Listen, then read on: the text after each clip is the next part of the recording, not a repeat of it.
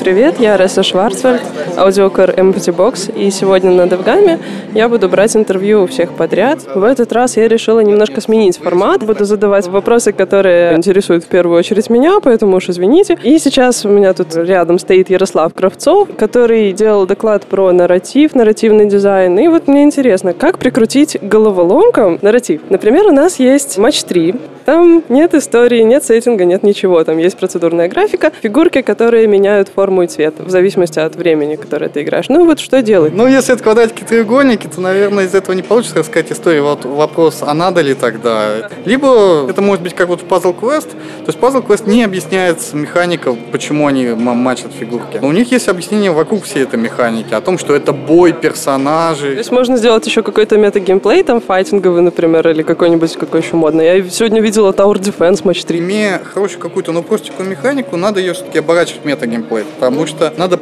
давать игроку какие-то дальние цели. Чтобы поставить эту дальнюю цель, нужен мета-геймплей. То есть простых лидербордов, например, не хватит? Ну, лидерборды в основном работают только на тех, кто действительно умеет пробиться там в топ, а это единицы, это, я бы не сказал, что это рабочий инструмент. Если взглянуть, скажем так, на Sudots или Candy Crush Saga, это тоже пример простого геймплея, но с мета-историей, очень простым, но все-таки сюжетом. Если говорить о том, что хочется игры типа со смыслом, там, с глубиной, то тут скорее наоборот. Надо подумать сначала, какой хочется месседж донести, что, какие есть идеи, о чем, а затем подумать э, уже о том, на какую механику это можно переложить. Та механика, которая нравится, что она может собой символизировать. То есть тот же матч 3, это же про объединение э, одинаковых фигур, то есть про объединение, про то, что находят близкие души там друг друга и превращаются в волшебные очки. И еще я хотела спросить про Storybricks. А можешь ли ты рассказать, ну, вкратце, что это за штука вообще, чем она может быть полезна? Это, что называется, движок про формирование истории под действие игрока. То есть есть некие сущности и правила взаимодействия между ними. Но это сущности не геймплейные, а сюжетные. Ребята работают уже достаточно давно, больше двух лет. У них есть прототипы этого движка. Они говорят о том, что они работают с EverQuest Next, интегрируют туда этот движок, но пока Quest Next не вышел, мы еще не знаем, что это такое, как это как будет играться. Но, скажем так, пока это те ребята, которые громче всех говорят про адаптивный движок, который умеет менять историю под э, персонажа и менять ее не тем, что просто делается много разных развилок, а тем, что история разбивается на кубики и правила взаимодействия между ними. А, сейчас я на стенде Sampat Games. А, я смотрела игру, которая по механике напоминает Hearthstone а, с бросанием костей, которая называется Magic Dice. В игре присутствует не совсем честный рандом. У меня вопрос, почему никто до сих пор не написал абсолютно честный рандом? Меня зовут Антон, я главный дизайнер компании Сампад, но, к сожалению, не этого проекта. Насколько я знаю, честный рандом не написан чисто по техническим причинам. Когда я говорю не совсем честно, это значит, что он просто не идеальный. Мы не подыгрываем игрока, не подзуживаем игрока и не выбрасываем те кости, которые нам нужны или не нужны. Мы просто написали достаточно сложный большой алгоритм, на который мы не можем назвать идеальным. При совсем полном хаосе вы имеете равные шансы получить 4 шестерки подряд, и вашего оппонента это вряд ли устроит. Вот, поэтому, да, у нас есть определенный набор правил, о котором я не могу рассказывать, просто потому что я его не знаю. Я тут поймала Сергея Галенкина, и сейчас он мне расскажет, как DevGAMM вообще, как впечатление. Хорошо, мне нравится больше, чем московский. А, Наверное, потому что здесь э, не только москвичи, больше людей из Украины я встретил, из Москвы, из Минска. Как-то более интернационально. Наверное, такая замена киевскому DevGAMM у. Ну, собственно, это и есть замена киевского DevGAMM а. Организовано очень хорошо, лучше, чем московский. Видно, что люди научились. Что-нибудь на showcase е понравилось больше всего? Я только прошелся, меня заинтересовали очки вот эти виртуальной реальности Fibrum. Ну, я не знаю, насколько реалистично конкурировать с Oculus на поле Oculus. А, но... И с Google картонкой, да? Ну, Google картонка как бы, да, по сути это такой аналог Google картонки, но который требует своего SDK, и вот это как бы главная проблема, на мой взгляд. А, что оно несовместимо ни с Google картонкой, ни с Oculus по SDK. Зато это готовый продукт, который можно уже купить, в то время как а, и у Oculus, и у GRVR, и у Carl Zeiss ничего еще нету в, ритейле. А, ну, да, картонку можно собрать себе самому, да. SEO Фибрум, очков виртуальной реальности. Дмитрий Осин расскажет нам, можно ли использовать Фибрум в качестве очков дополненной реальности. В качестве дополненной реальности очки не очень подходят по той причине, что э, на всех мобильных телефонах сейчас э, та камера, которая не фронтальная, а с задней стороны, она одна. Мы смотрим двумя глазами, и с помощью этого формируется объемное изображение да, у нас в мозгу. Одна камера нам не сможет дать такого же эффекта в этих очках. То есть у нас вместо стереоизображения получится моно. Эффект э, закрытого глаза, то есть как будто мы смотрим одним глазом на все. Было же приложение Google Камера, которое пыталось симулировать этот эффект. Любая эмуляция – это костыли, по большому счету. Когда мы человеку показываем, вот, например, виртуальную реальность, а, если что-то сделано чуть неправильно, сразу же это действует на мозг. Или же э, какой-то рвотный эффект, да, или кружится сильно голова. Поэтому, чтобы были идеальные условия, нужна и, собственно, и идеальная камера. То есть две камеры для получения дополненной реальности. То есть ждем телефонов с двумя камерами. Или ждем телефона с двумя камерами, или же, раскрою небольшой секрет, у нас э, сейчас в разработке очки так называемой ультраверсии, которые уже будут доступны через три месяца, где есть встроенные две камеры и будет полноценная дополненная реальность. Алексей Давыдов, он же Флазм, которого я тут встретила э, на шоу-кейсе, расскажет сейчас что-нибудь про Вильнюс, как тебе в Вильнюсе живется, э, какие там условия для геймдева. Ну, все знают, что это клево, но расскажи что-нибудь такое, чтобы всем захотелось. Ну, не знаю, все нравится, клево в Вильнюсе. Приезжайте посмотреть. Ну, там, во-первых, есть э, и свежие студии русскоязычные, которые приехали, есть и местные ребята, и литовцы, и там есть Олег Придюк. как, как там может быть скучно? Но мы, получается, сейчас э, работаем не, не, не так далеко друг от друга с Сергеем Климовым, поэтому у нас, как минимум, в этом смысле процессы там офисные, да, сходить на ланч, что обсудить и так далее, не очень хорошо закрывается. А что вы сейчас разрабатываете? Ну, мы пытаемся как-то свести концы с концами с нашими паровозами, которые уже прошли Greenlight, и надо их выводить в ранний доступ. Над этим сейчас активно работаем. Продолжаем делать флеш-игры. У нас сейчас две игры в разработке. Вот, надеюсь, после Девгама прояснится немножко ситуация после, с нашим там, круглым столом завтра. Будем выяснять, да, что, что перспективно. Я поймала Данила Копытько из Hayworks, который рассказывал про environment игровой. А, и тут у нас, значит, пару вопросов возникло. Данил, какие референсы из классической архитектуры тебе нравятся? Довольно трудный вопрос, потому что я скорее люблю делать что-то не из классической архитектуры, а что-нибудь, наоборот, sci-fi фэнтезийное. Просто обстоятельства вот сложились так, что я сделал именно это. А из классической архитектуры я вряд ли могу привести пример того, чтобы я действительно хотел сделать. Ты сказал, что надо делать интересным каждый объект, там, ну, то есть, чтобы э, игроку было интересно все смотреть, интересное освещение, там, бла-бла, да, но если делать все абсолютно интересным, не будет ли это пестрить, то есть, надо ли соблюдать какой-то баланс между интересным и скучным? Скорее не между интересным и скучным, скорее между первостепенным и второстепенным. Я ни в коем случае не имел в виду, что нужно делать все одинаково интересно. В любом случае у вас в сцене будут объекты, которые являются объектом интереса, а есть будут так называемые саппорт-объекты.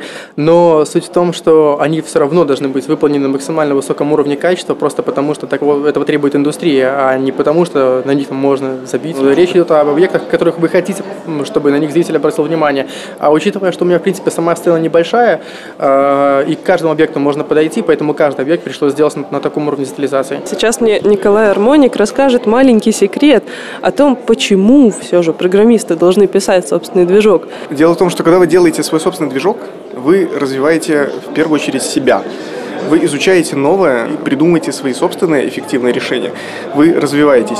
И это суммарно дает вам в эффективности гораздо больше, чем если бы вы взяли чье-то стороннее решение, положившись на то, что вот сейчас вот вы на нем сэкономите время и деньги и при этом вы как бы не получаете никакой дополнительный скилл, зато вы получаете потом, ну, как бы мучение, связанное с тем, что необходимо обходить ограничения этого движка. Необходимо страдать, когда выходит его новая версия, а вы ее не купили, или вы не можете так просто перевести свой проект на новую красивую версию.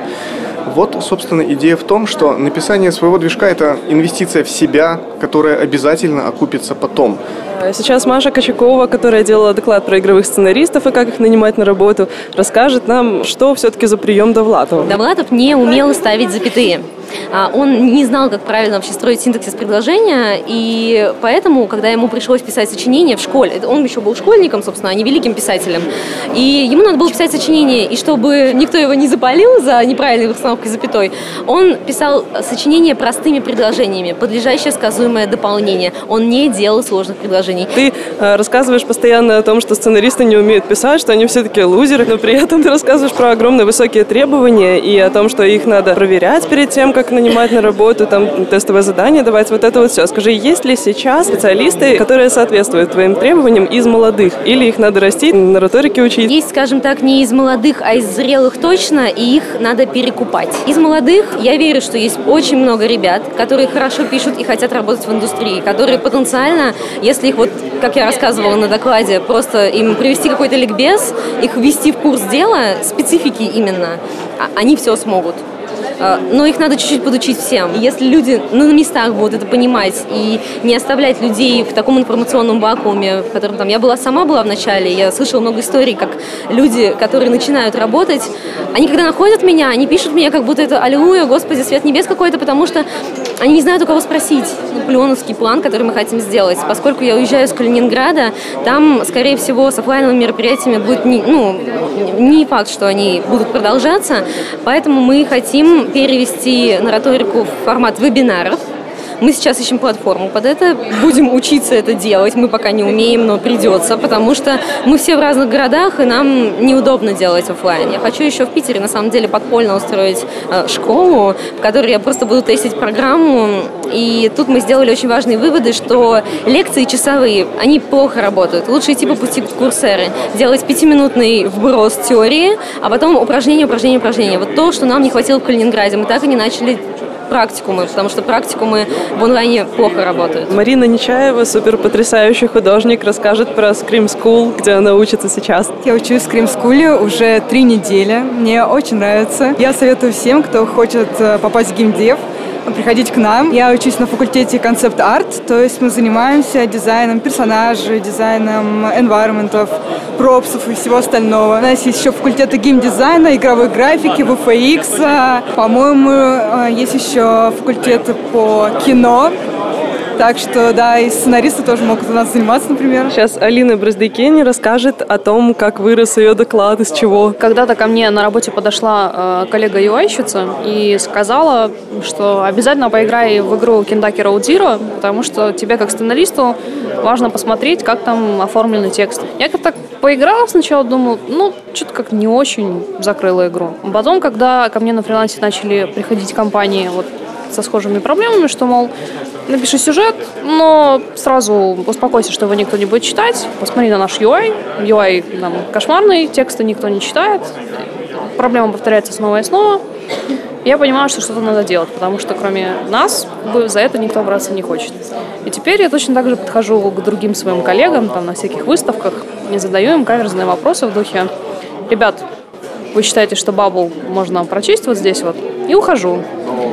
А коллеги втыкают вот этот bubble, и внезапно на них сходит такое озарение, что точно, это же нельзя прочесть. И потом оказывается, что это можно переделать, что игра внезапно становится очень читабельной, что игроки понимают, что она очень интересная, что там крутой сюжет, и продолжают в нее больше играть. Еще у меня был вопросец Пока я слушала твой доклад, вопросец касался Скайрима. Э, начало Скайрима, что там куча-куча непонятных терминов, когда, значит, персонаж едет по повозочке с Ульфриком, они там болтают о чем-то и вот, значит, обсуждают эти странные вещи. М-м, так как Скайрим это серия, это же все-таки, по-моему, пятая игра, да, в серии, может быть, фанаты уже в курсе всех этих вещей, и им просто бальзам на душу слышать все это. Я не могу сказать, что я прям фанат серии, но я поиграла в последние три игры точно. Может быть, проблема в моей памяти, но мой мозг, например, не сохраняет там всякие всякие эти династические подробности. Для меня это был как белый лист. Теперь как продюсер, если я пытаюсь привлечь э, большую аудиторию к игре, а не только рассчитываю на хардкорных фанатов, то мне приходится задуматься о том, чтобы людей не отпугнуло это из игры. Девгам закончился, все прошло очень здорово, нам очень понравилось. Это была такая камерная конференция с небольшим количеством людей на небольшом пространстве. Приезжайте на Next Castle, приезжайте на Games Night Минск, э, на ГДС и читайте Empathy Box, э, слушайте наши подкасты. Спокойной ночи, малыши.